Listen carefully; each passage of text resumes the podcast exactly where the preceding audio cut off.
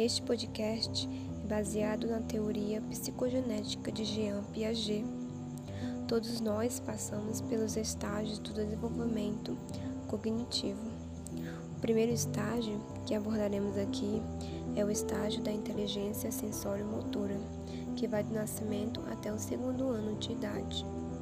Na inteligência sensório-motora, a criança compreende o mundo de forma sensorial, ou seja, suas ações se darão por meio das sensações que ela possui. Este estágio é caracterizado em seis subestágios.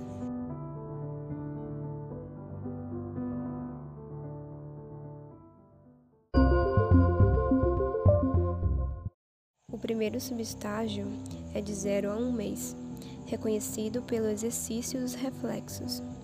As realizações presentes formam a base de todos os outros processos cognitivos do indivíduo, pois são as primeiras formas de pensamento e expressão.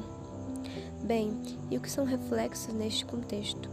São respostas biológicas automáticas a instintos externos, e o seu objetivo é garantir a sua sobrevivência. Um exemplo deste reflexo é sugar o seio da mãe.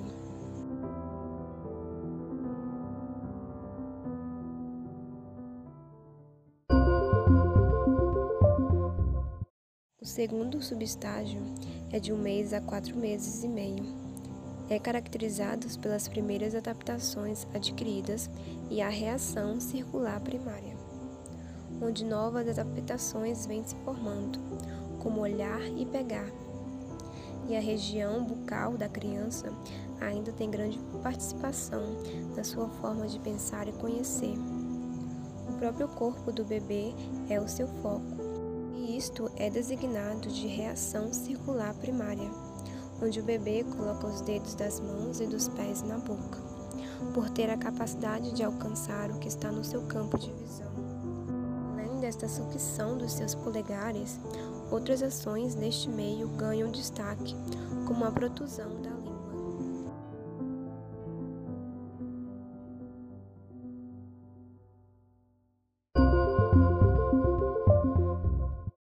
terceiro subestágio, que é de quatro meses e meio a oito e nove meses, é caracterizado por adaptações intencionais e reações circulares secundárias.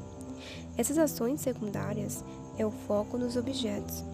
A criança consegue o apreender, sacudir e esfregar. Mas antes, para realizar essas ações, a criança observou, escutou e repetiu os movimentos que um adulto mostrou para ela e neste subestágio o seu campo de visão está ainda mais aguço.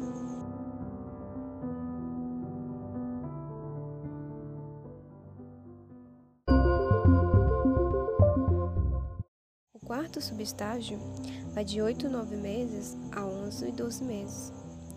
É caracterizado pela coordenação dos esquemas secundários e sua aplicação a situações novas onde a criança já é capaz de esconder um objeto usando algo por cima, como por exemplo um pano, e ela também consegue retirá-lo. Deste modo, há a busca de objetos perdidos, sem notar ou considerar que ali houve uma deslocação dos objetos.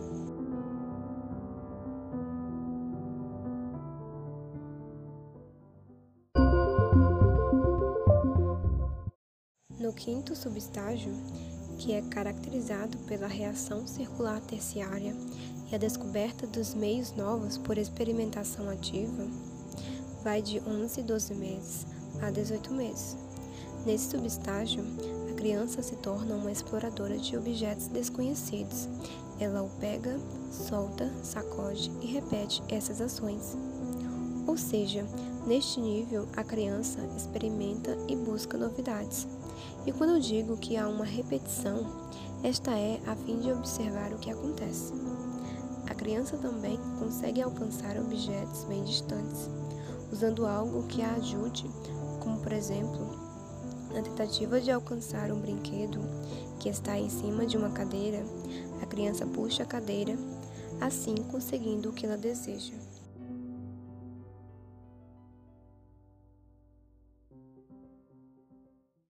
Neste final do primeiro ano de vida, a criança nota que certos comportamentos resultam em consequências, e assim ela tem conhecimento sobre causa e efeito, e logo os seus comportamentos têm o objetivo de possuir certos resultados. Nesta mesma época, ela percebe que os objetos físicos continuam existindo, mesmo fora da sua vista. Então, o seu pensamento está delimitado aos objetos ali. Mas logo, a criança vai deixando a casualidade. Ela nota que as coisas acontecem independentemente de sua ação e vai começando a ter noção de tempo e memória e algumas sequências de deslocamento.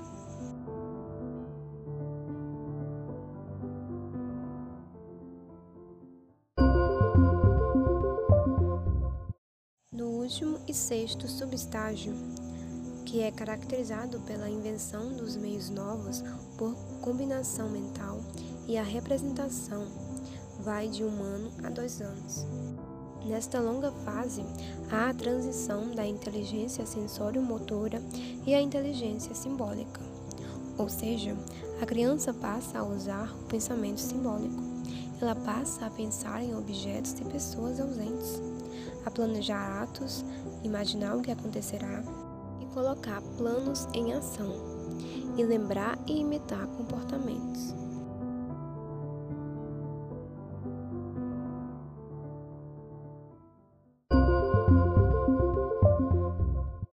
Em resumo, a criança já nasce com conhecimento de sucção para sobreviver. Em seguida, usa o seu próprio corpo para alcançar a sua região bucal. Logo, coloca-se em primeiro plano, onde o que acontece depende de si. Depois, tem os objetos e pessoas em seu campo de visão. Também investiga o que pode acontecer movimentando os objetos, passa a ter a noção da real existência e tempo. E a criança começa a ser capaz de representar o mundo exterior mentalmente em imagens, memórias e símbolos, e é capaz de combinar sem o auxílio de outras ações físicas. Ela é capaz de fingir. Até esse seu segundo ano, a sua invenção ganha poder nesta fase e acomoda a sua mente.